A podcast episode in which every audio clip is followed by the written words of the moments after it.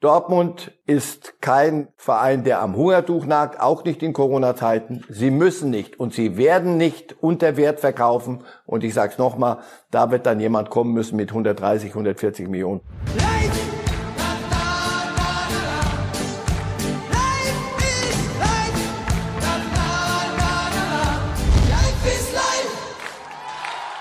Die Meisterschaftsentscheidung zugunsten des FC Bayern das Haaland-Theater in Dortmund und Neues vom DFB und Jogi Löw.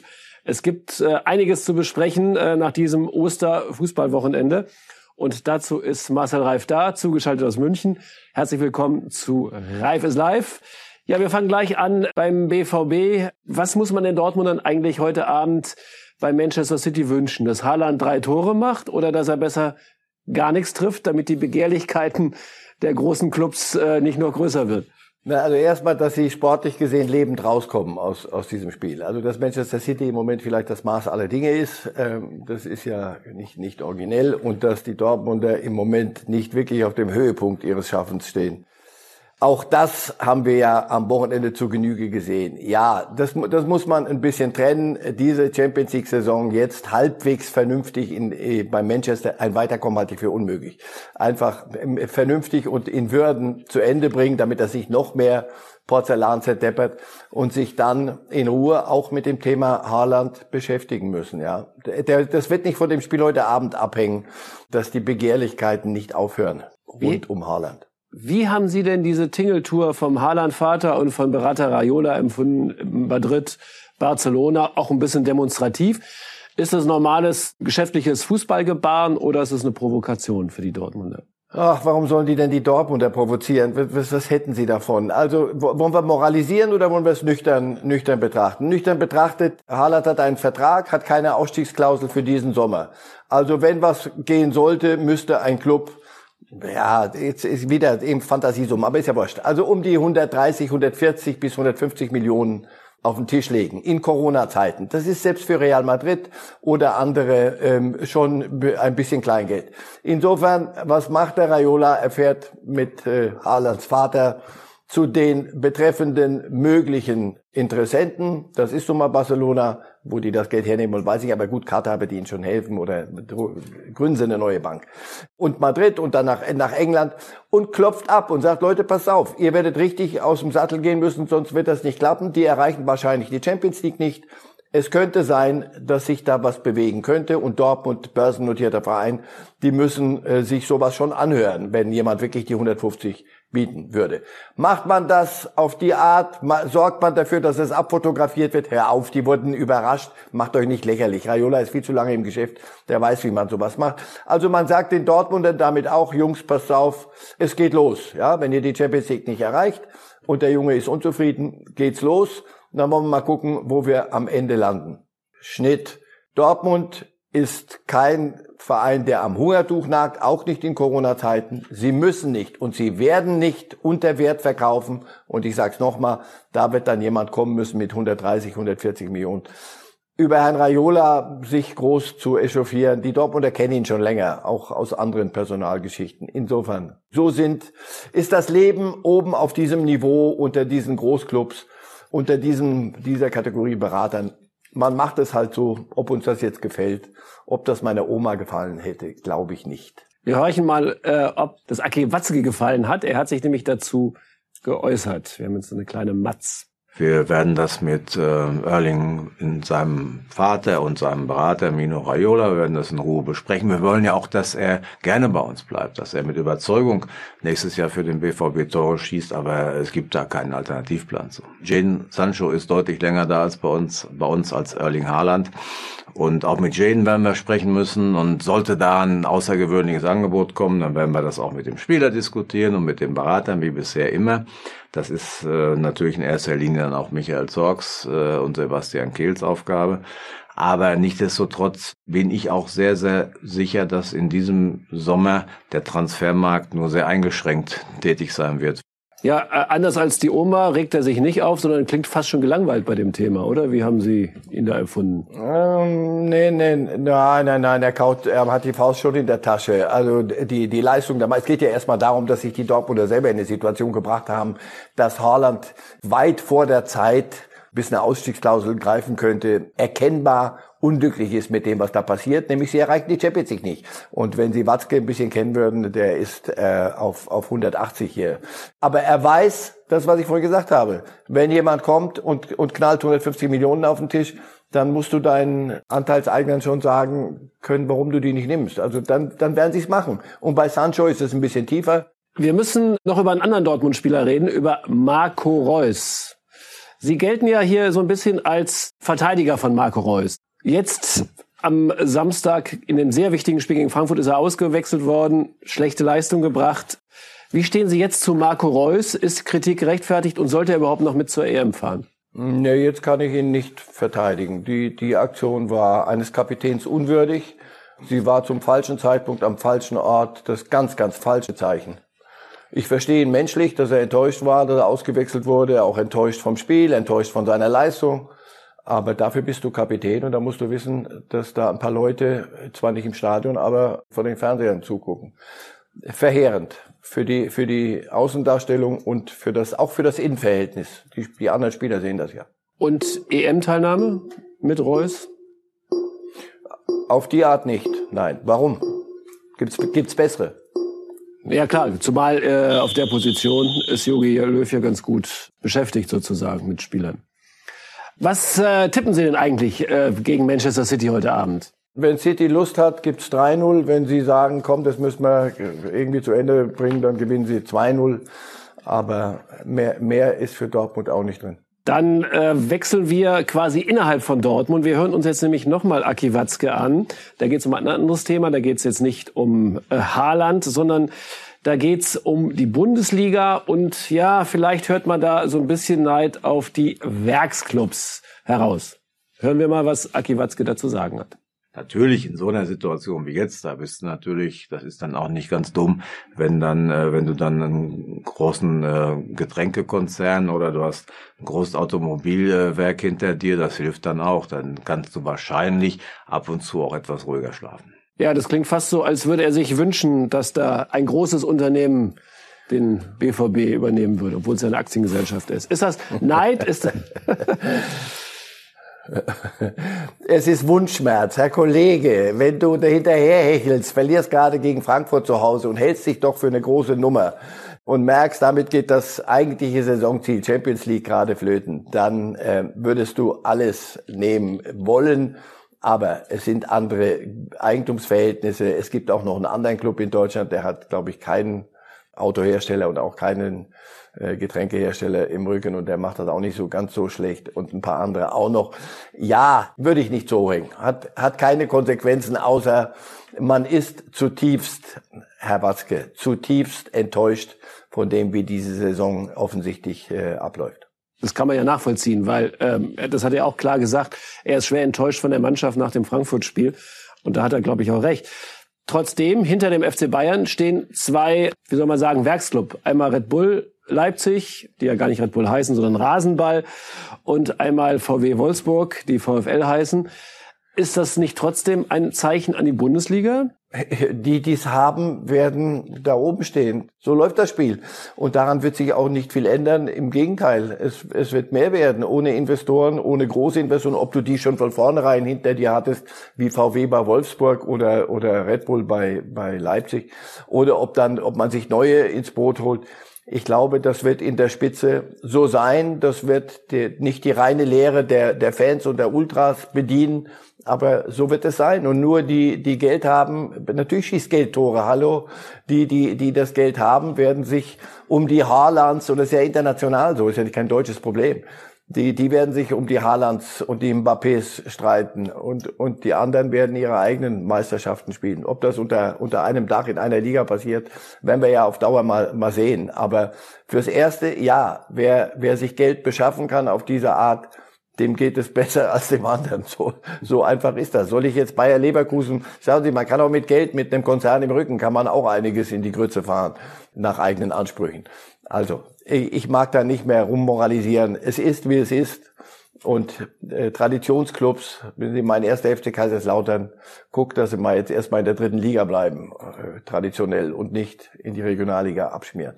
Also, freie Marktwirtschaft, sorry, kann man nicht nur äh, sonntags in Sonntagsreden bemühen, sondern muss man halt leben und das ist so. Das heißt aber auch für den FC Schalke, die heute sehr wahrscheinlich einen Rekordverlust verkünden werden und ohnehin 200 Millionen plus X Schulden haben, heißt es im Prinzip ja auch einzige Chance Ausgliederung und sich öffnen einem Investor. Sonst ist in der zweiten Liga vermutlich Exitus.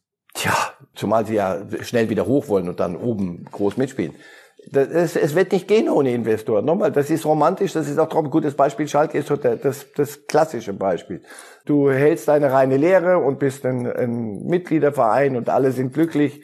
Und dann plötzlich ist man gar nicht mehr glücklich. Warum? Weil das Kerngeschäft, nämlich Fußball, nicht mehr funktioniert, weil man mit den Großen nicht mitmachen kann. Viele andere Fehler, nicht nur Geld. Aber pass auf, machen wir es kurz wirklich. Ohne großes Geld kannst du keinen großen Fußball mehr spielen. Das muss einem nicht gefallen. Man kann sich gern auch mit kleinem Fußball beschäftigen und da seinen Spaß haben. Aber wer da oben mit den Großen mitheulen will, wird sich diesen Dingen stellen müssen. Und wer es nicht macht, der wird zwar, äh, weiß ich nicht, sie werden sich wohlfühlen vielleicht eine Zeit lang auf Schalke, wenn sie es nicht machen, aber äh, und gut fühlen, aber sie werden nichts erreichen. Es gibt aber gute Nachrichten vom FC Schalke. Jan-Klaas Huntelaar hat ein Tor geschossen. Das ist ja auch schon was Besonderes äh, gewesen. Und jetzt gibt's Überlegungen beim Verein, ob man ihn nicht davon abhalten kann, in Rente zu gehen mit 37 und doch noch in die zweite Liga mit runtergeht. Gute Idee oder Quatsch? Möglicherweise für Schalke eine gute Idee. Allerdings sollte man nicht glauben, man kann in der zweiten Liga ähm, Altherrenfußball spielen. Unterstelle ich jetzt nicht bei Hünteler.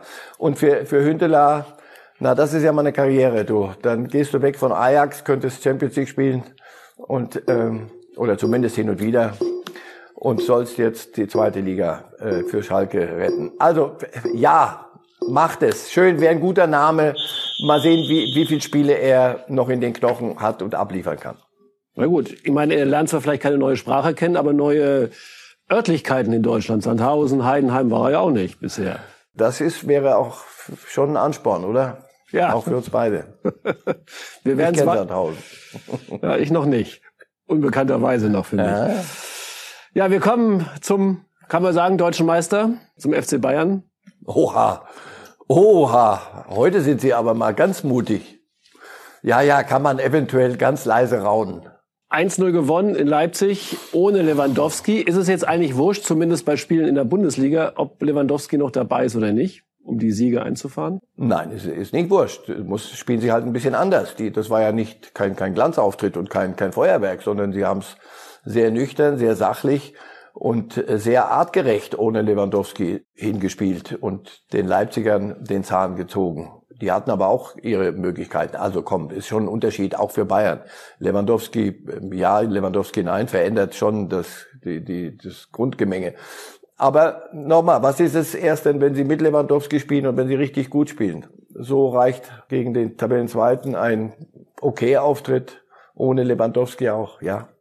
Bitter für den Rest der Welt. Hat sich Nagelsmann ein wenig entzaubert, was die großen Herausforderungen angeht. Also natürlich zweiter Platz ist toll, aber in den großen Spiegel Spielen klappt's halt doch noch nicht so. Kann am Gegner in den großen Spielen liegen. Hallo? Nein, ich finde, er macht einen klasse Job. Er, er wird über die Bücher gehen und Sie wissen, dass Sie keinen Torjäger haben. Und äh, wir reden gerade über Lewandowski. Die Bayern können das auf eine andere Art auffangen. Die äh, Leipziger haben es versucht nach dem Abgang von Werner. Das geht mal, das geht mal nicht, das geht mal halbwegs. Ich glaube, der, die erfolgreichsten Torschützen haben jeweils sieben Tore erzielt. Das, so kannst du da oben nichts, nichts, die ganz großen Dinge nicht gewinnen. Dafür allerdings sind sie mit Platz zwei und mit der Art, wie sie Fußball zu spielen verstehen, hin und wieder und oft genug, ist das ein klasse Job, den er macht. Also macht den nicht kleiner, als er ist, Nagelsmann. Das Thema wird uns noch an anderer Stelle in gar nicht so langer Zukunft beschäftigen. Also das ist ein guter Trainer, der macht einen klasse Job und äh, die werden ihre Konsequenzen ziehen in, in Leipzig aus der Situation und aus dem Kader. Oho, was höre ich denn aus der Bemerkung, das Thema wird uns in naher Zukunft vielleicht noch beschäftigen? In absehbarer Zeit beschäftigen. Na, also hör auf, Sie, Sie werden mir doch sagen, Flick wird doch Bundestrainer und, und wer kann denn dann die Bayern führen? Nagelsmann. Und wer kommt dann für Nagelsmann? Aber Nagelsmann ist doch bei Leipzig. Das hatten wir alle schon. Das kriegen wir möglicherweise auch noch mal. Jetzt sind Sie schon zwei Themen voraus eigentlich. Ich wollte eigentlich noch mal beim FC Bayern bleiben. Dann und, bleiben wir. und im Spiel äh, morgen gegen PSG. Lewandowski fällt natürlich weiterhin aus. Muss Flick grundlegender das System ändern, wenn er nicht mit Choupo-Moteng als Mittelstürmer starten will? Also wenn er eine Offensive mit Gnabry, Coman, Sané und Müller aufstellt, muss man da in sich die Offensivstatik verändern? Erstens ist Flick einer, der, der das vermeidet wie, wie der Teufel das Weihwasser. Von daher ähm, denke ich, nein, wird er nicht tun. Gnabry würde, würde dann in den ab, sauren Apfel beißen müssen und einen eher statischeren Mittelstürmer spielen. Das hatten sie schon oder sie, sie wechseln da vorne halt durch. Choupo-Moting hat, hat seinen Charme und nicht nur, weil, weil das hübsch klingt und weil das eine Geschichte ist, dass er in, in Lissabon beim Finale in der 80. Minute für PSG eingewechselt wurde gegen die Bayern und jetzt bei den Bayern spielt. Ich finde, er hat das prima gemacht in Leipzig. Das ist kein Lewandowski, das hat auch niemand behauptet und er am wenigsten. Also Choupo-Moting kann das, kann das durchaus liefern gegen seinen äh, Ex-Club. Nach seinen Möglichkeiten. Es ist eine Schwächung und je stärker der Gegner ist, desto größer ist die Schwächung, wenn, äh, wenn Lewandowski nicht spielt. Sie werden es hinkriegen müssen, aber in der Tat, das sind die zwei Alternativen. Eine andere sehe ich nicht. Gnabry hatte mal ein bisschen äh, Pause, wurde erst eingewechselt in Leipzig, das hat ihm offenbar gut getan. Der wirkte sehr überspielt. Der könnte wieder ein bisschen mal was liefern. Oder Choupo-Moting. Ich halte beides für durchaus valable Lösungen. Und äh, wer Lewandowski kennt, der weiß, dass er morgen gar nicht zuguckt, sondern trainiert, um, um vor der Zeit gesund zu werden. Also Rückspiel reden wir neu. Ja, es gibt ja sogar die Hoffnung bei den Bayern, dass er früher als äh, die geplanten vier, fünf Wochen zurückkehrt. Nun erwischen die Bayern äh, Paris auch nicht gerade auf dem Höhepunkt. Wir schauen uns kurz an. PSG hat in der Liga 0 zu 1 gegen Lille verloren. Lille ist Spitzenreiter in Frankreich. Überraschend zumindest aus der Distanz. Und dann ist Neymar in der Schlussminute mit Gelb-Rot vom Platz geflogen. Er hat sich ein bisschen daneben benommen. Gegenspieler, zack, geschubst. Okay, gab schon schlimmere Fouls in der Fußballgeschichte. Es ist immer wieder Neymar. Bleibt er der ewige Superstar mit Kindskopf-Mentalität? Das, vielleicht macht das seinen, seinen Stil auch aus. Er hat eine kurze Zündschnur er schadet seiner Mannschaft. Also und, und jeder Gegner weiß, komm, lass uns mal ein bisschen Nehmer äh, auf die Schippe nehmen und ein bisschen provozieren, dann kommt möglicherweise was. Also ja, sie haben ihr Spitzenspiel gegen den ersten, zwei Erster gegen Zweiter verloren. Die Bayern haben es gewonnen. Ihnen fehlt im Mittelfeld Verratti, das ist der einzige Mittelfeldspieler von wirklich großem Format. Insofern, alle haben Ausfälle zu verkraften. Es wird eine spannende Geschichte. Ich sehe die Bayern vorn. Deshalb Ihr Tipp, Sie sehen die Bayern vorn. Das heißt, Ihr Tipp für morgen? 2 zu 1. Okay. Wo wir gerade so schön bei den Tipps sind, es gibt noch einen Knaller heute Abend schon, Real Madrid gegen Liverpool. Die Neuauflage des Champions League Finales von 2018. Da auch einen schnellen Tipp bitte. 1-1. Ich glaube, Liverpool kommt gerade wieder. Die ja. haben sich, haben ihre Delle durch. Und, und Real ist, ist für mich nicht zu fassen im Moment, irgendwie. Mal ja, mal nein, aber alles nicht so ganz glanzvoll. Mal sehen, was die alten Herren oder die Jungen, wenn er sie spielen lässt, sie dann auf dem Level heute, wenn es langsam ernst wird, Champions League, was die zu liefern in der Lage sind. Gut, dann kommen wir etwas tiefer in der Preislage. Hatten Sie einen schönen Ostersonntag oder haben Sie das Berliner Derby gesehen? Da ist eine Frechheit drin, glaube ich, oder in der Frage? Ja, äh, ich habe, da ich es zum Teil gesehen habe, ist da eine Frechheit drin. Ja, ich hatte einen sehr schönen Ostersonntag, dann weniger Fußball, ja. Das war anstrengend, das Zum, Derby. Ja, das, das Derby war anstrengend, ja. Die hängen alle schön zusammen, da bewegt sich keiner weg von den unteren Clubs, so von Bielefeld aufwärts bis Hertha. Die hängen alle nur zwei Punkte voneinander entfernt.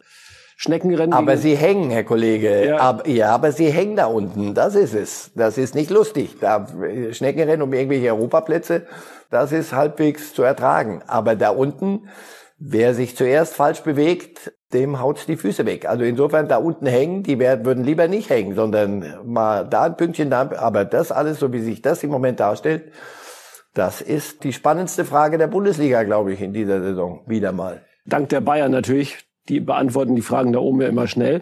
Werder Bremen ist fünf Punkte weg von diesem Quartett der Abstiegskandidaten. Reicht das oder kommt Werder da noch unten mit rein? Also jetzt machen wir sehr Kaffeesatz, aber dennoch, wenn Sie glauben, wie eben das ist ja so eine, so eine Floskel, aber die stimmt. Wenn Sie glauben, Sie seien schon weg und hätten alles in trockenen Tüchern, dann allerdings sind Sie ein Kandidat dafür, dass man doch noch sich da unten plötzlich in einer Situation findet, wenn die anderen denn anfangen, doch mal zu punkten, die einem gar nicht gut gefällt. Aber an, an sich sind, sind da unten jetzt genug Verdächtige, so dass Bremen in dem Schatten gerade noch so ums Eck biegen könnte. Wir kommen zu Harry Houdini. Kennen Sie den? Harry Houdini. Er klingt wie ein Mittelfeldspieler von äh, FC Algier, aber ich, ist, ist das der, der Ent, Entfesselungskünstler? Hieß der Harry? Hm, wer ist Harry? Harry Houdini, der größte Entfesselungskünstler, den Aha. die Welt je erlebt hat. Kann man Markus Gisdol als den Harry Houdini der Bundesliga bezeichnen? ich hatte befürchtet, dass Sie irgendwie schnurstracks zusteuern auf eine Schote. Ja, Gisdol weiß doch selber, das ist wirklich undramatisch. Er wird nicht unter der Brücke landen und er wird auch nicht standrechtlich erschossen oder sonst was, sondern wenn es nicht weitergeht, wird man sich trennen nach einer Niederlage, jetzt zum Beispiel gegen Mainz nächste Woche, weil das so, so muss, müssen sie in Köln handeln, weil ihnen sonst nichts mehr einfällt. Äh, es gibt ja auch nicht mehr viel, was man noch ändern könnte. Aber er, ja, er, das ist faszinierend. Immer wenn du denkst, so, ich glaube, die Reise ist zu Ende in Köln, punktet er. Also, ja, wenn Sie so wollen, Gisdol ist der Houdini der große Gott der Bundesliga. Ich wollte es hören, genau diesen Satz wollte ich hören. genau, das wusste ich. Horst Held fesselt sich ja auch so ein bisschen an den Entfesselungskünstler. Er hat ja immer bisher völlig treu. Nein, nein, nein, nein, nein, nein, nein, nein. Horst, nein, Horst Held macht das prima. Horst Held sagt, pass auf, wir kennen uns gut, wir reden viel miteinander, wir wissen beide und Gistol weiß von mir, wie ich die Dinge sehe. Und wenn sie gegen Mainz nicht gewinnen sollten am, am Wochenende gegen den direkten, also ein Endspiel, dann müssen wir handeln und zwar die einzige Handlungsoption noch ziehen, die wir haben und das ist ein Trainerwechsel und hoffen auf ein Wunder, dass ein anderer dann, weiß nicht, die Hand auflegt. Das weiß Gistol, das ist ein fairer, sauberer Umgang miteinander. Das gefällt mir im Übrigen sehr gut. Wie, wie auch Gistol macht da nicht, oh, da müssen Sie aber andere fragen. Das, das weiß ich doch, dass es so ist, wie es ist. Deswegen, wir probieren, machen unseren Job und wenn wir Punkte holen, dann bleibe ich und wenn nicht, dann äh, wird, wird der Verein handeln. Also das ist eine, eine ziemlich anständige Angelegenheit, die da abläuft. Noch schnell eine Frage zum Aufstieg in die Bundesliga. Was haben Sie gehört, als Sie erfuhren, dass der HSV 3-0 führt und am Ende nur 3 zu 3 in Hannover gespielt hat? Jetzt versammelt Sie schon wieder. In Amerika sagt man, what else is new? Ist, was ist daran neu? Das ist, das ist, wir, wir spielen unser Spiel, sonst fehlt uns ja was. Der HSV, da steht offenbar irgendwo, wir müssen, mal die Vereinssatzung durchgucken, ob das nicht in Paragraph 47-a steht. Wir müssen es jedes Jahr zumindest ausgesprochen spannend machen. Ja, das ist irgendwie das Lebensmotto des HSV. Das haben sie in der Bundesliga beherrscht mit mehrfachen Relegationen und äh, wollen mal gucken, ob sie es klappen, äh, jetzt auch wieder klappt. Letztes Thema für heute. Flick Löw steht als Titel drüber. DFB-Präsident Fritz Keller und DFB-Direktor Oliver Bierhoff haben heute in Bild quasi eine Jobgarantie für Jogi Löw bis zum Ende der EM abgegeben. Fritz Keller sagt, das enttäuschende Spiel gegen Nordmazedonien ändert nichts an unserem Zeitplan. Bierhoff sagt, Yogi ist hoch motiviert, sein letztes Turnier als Bundestrainer erfolgreich zu gestalten. Ja, Jobgarantie ist damit die Diskussion, ob Löw noch die EM machen soll, damit vom Tisch kann man dieser Jobgarantie festglauben beim DFB. Ja, weil sie, weil sie für mich alternativlos ist. Ich weiß ja, unser Matthias Brügelmann hat in einem Kommentar gesagt, jetzt muss sofort gewechselt werden. Ich sehe das anders, jetzt die Pferde nochmal zu wechseln oder das, das Leitpferd zu wechseln das, das ist Aktionismus. Das, das würde nichts bringen.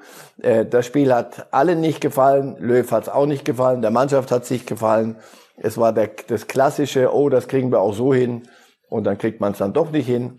Also, äh, nein, Löw sollte und wird diese EM zu Ende spielen. Und danach trennen sich die Wege.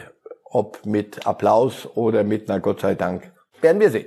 Felix Magath hat ja noch ein anderes Modell ins Spiel gebracht. Er hat gesagt, der Hansi Flick hat doch Zeit, wenn die Saison durch ist, kann dennoch die EM machen. So was vorstellbar überhaupt? Ja. Nein. nein. Einfach nein. Also nicht ja, sondern nein. Okay. Nein, nein, einfach. Hört auf. Das wär, wenn, wenn der deutsche Fußball auf Nationalmannschaftsebene mal in der Situation ist, dass wir solche Lösungen allen Ernstes dann äh, diskutieren, dann allerdings geht's uns noch schlechter, als ich dachte. Ehrlich gesagt, ich glaube auch nicht daran, dass es passieren wird. Aber nichts ist verboten beim Denken. Das hat der DFB-Präsident ja selber gesagt. Das ist ja gut. Oliver Bierhoff hat gegenüber Bild auch noch einen anderen Satz gesagt, äh, über den wir reden müssen. Zitat, mein Plan ist es, dem DFB-Präsidium rund um die EM einen Nachfolger vorzuschlagen. Das heißt also nicht nach der EM, sondern rund um die EM. Quasi während des Turniers. Spricht dieser Satz jetzt für den Kandidaten Flick, für den Kandidaten Rangnick, für den Kandidaten Kunz oder den Kandidaten Sorg? Für alle könnte er sprechen. Aber was sagt dieser Satz? Er sagt, dass er rund um die EM sehr viel nach der WM, also man geht von hinten, sehr viel nach der WM geht nicht, weil dann geht's ja langsam, glaube ich, geht die Welt, wird sich ja weiterdrehen, auch ohne den Bundestrainer Löw. Also irgendwann müssen, müssen wir uns dann den, den Dingen dann doch schon nähern. Also spätestens nach der EM. Während der EM, Sie lesen daraus, wer, er sagt rund um die, um die WM. Sie lesen daraus während der WM. Na, während der WM, wenn Sie gerade versuchen, gegen Frankreich halbwegs weiß ich nicht, die Kuh vom Eis zu, zu schleppen, da jetzt am Morgen zu sagen, so, und im Übrigen ist mir völlig wurscht, was heute Abend läuft, aber der neue Bundestrainer wird, da, da, da, da, so, das glaube ich nicht. Der Versuch, glaube ich, ist noch vor der EM zu sagen, Nachfolger wird der und der. Dann darf sich Löw nochmal dazu äußern in der ersten Pressekonferenz und sagen, ja, finde ich prima. Und damit hat es sich. Also ich, das halte ich nicht für übermäßig dramatisch. Keiner der Kandidaten ist durch diesen Satz auch nur einen Zentimeter der Sache näher gerückt. Flick wird es nicht, weil die, aber, und das wollten Sie noch hören oder nee? Das wissen wir doch beide. Flick wird es nicht, weil er bei den Bayern ist. Klopp wird es nicht, weil er, glaube ich, bei Liverpool noch zugange ist. Rangnick könnte es werden, wäre doch schön, wird es aber nicht, weil beim DFB will er zu viel verändern, zu viel Macht. Also läuft es hinaus auf Sorg oder Kunz. Kunz spielt mit der U21 eine prima EM, so gut es geht mit diesem Kader. Insofern ist er der für mich verdächtigste aller Verdächtigen. Es wird eine DFB-interne Lösung und die heißt Stefan Kunz. So würde ich tippen, wenn ich müsste. Ich habe nicht zu entscheiden sondern nur mit ihnen gemeinsam das entspannt zu begucken. Ja, ja, entspannt zu begucken. Aber wir sind hier gestolpert über Oliver Kahn, der im Interview bei Sky vor dem Leipzig-Spiel sich doch sehr defensiv geäußert hat und anders als Karl-Heinz Rumme nicht davon gesprochen hat, dass ähm, Flick schließlich noch einen länger laufenden Vertrag bei Bayern habe, sondern bewusst immer nur bei Nachfrage Flick und Bundestrainer immer nur von dieser Saison sprach, die Flick erfolgreich zu Ende führen will. Können Sie sich vorstellen, dass ein Bayern-Boss Kahn, der im Sommer schrittweise übernimmt von Karl-Heinz Rummenigge, eher zum Loslassen bereit wäre als Rummenigge selbst? Mag sein, aber das wird nicht entscheidend sein. Entscheidend ist, die Bayern brauchen, wir haben ja vorhin die beiden immer wieder zum Dauermeister erklärt, aber einen Trainer brauchen sie noch, oder? Doch. Also zumindest einen, der auf der Bank sitzt als Trainer. So, den, den müsste Kahn dann bringen, wenn Flick gehen dürfte. Ein, ein unzufriedener Flick auf Dauer und wenn Sie diese, diese Dauerkonflikt mit Salihamidzic, wenn der nicht wirklich befriedet wird oder zumindest kanalisiert wird, dann wird das keinen Sinn machen. Dann ja, es ist doch in Ordnung. Dann könnte Flick Bundestrainer werden. Für alle wäre es gut, außer die Bayern stünden ohne Trainer da. Wenn Kahn dann einen bringt, und damit wären wir am, zum Beginn der Sendung wieder, und er könnte und müsste dann Nagelsmann heißen, dazu bräuchte dann aber, glaube ich, RB Leipzig wieder einen Trainer, wenn ich nicht irre. Das könnte Jesse Marsch sein von Red Bull Salzburg. Fragen über Fragen. Aber fürs Erste, glaube ich, ist Flick keine Option weil ich das nicht sehe, dass Nagelsmann aus dem Vertrag in Leipzig rauskäme. Ob Sie es glauben oder nicht, wir werden es weiter verfolgen, das Thema. Da wette ich. Eine schnelle Frage zu einem ganz anderen Thema. Die Bundesliga berät heute, ein Expertengremium der DFL berät heute über eine Quarantäne der Bundesliga für zwei oder drei Spieltage, wahrscheinlich die letzten zwei Spieltage äh, der Saison, um auf Nummer sicher zu gehen, dass da nichts anbringt mit Ansteckung. Macht sowas Sinn? Die Spieler zehn, zwölf Tage wegzusperren? Jetzt bin ich wieder als so ge gefragt. Wenn mir Wissenschaftler, die es können und wissen, Mediziner sagen, macht es, das macht Sinn. Äh, wenn ihr euren Job ausüben wollt, anders als viele andere, dann macht es bitte und dann, wer bin ich dann zu sagen, oh, halte ich aber für fragwürdig. Wenn es das große Opfer, das größte Opfer wäre der Profis, dass sie dann dennoch ihren Job äh, ausüben dürften, dann Glück auf und wohl an.